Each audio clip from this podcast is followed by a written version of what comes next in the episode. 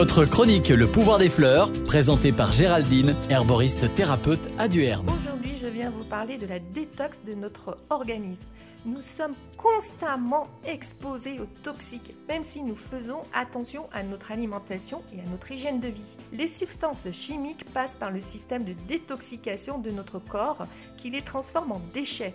Ces derniers vont être éliminés par les émonctoires. Donc le couple foie-intestin qui évacue nos déchets sous forme de sel, les reins par les urines, la peau par la transpiration et les boutons, et les poumons par les que nous expulsons.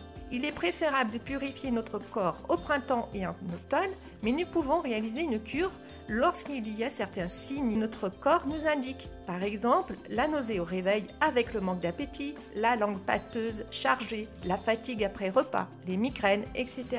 Et nous pouvons aussi réaliser une cure suite à un vaccin ou un long traitement médicamenteux. Et savez-vous aussi que la tisane ouvre une belle voie à la désintox de l'organisme et elle nous permet de boire. Et c'est un atout pour favoriser l'élimination des toxines par les urines. Pour votre cure détox, je vous recommande 3 grandes tasses par jour pendant 2 semaines des plantes qui vous parlent.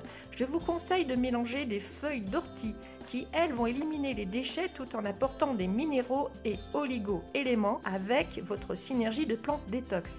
Mais attention toutefois, ces différentes plantes peuvent faire apparaître des boutons, des rougeurs, de l'eczéma, de la diarrhée. C'est un signe d'élimination des toxines. Alors patience Dans les prochaines rubriques, je vous parlerai des émonctoires avec leurs plantes. Merci et à bientôt les amis des plantes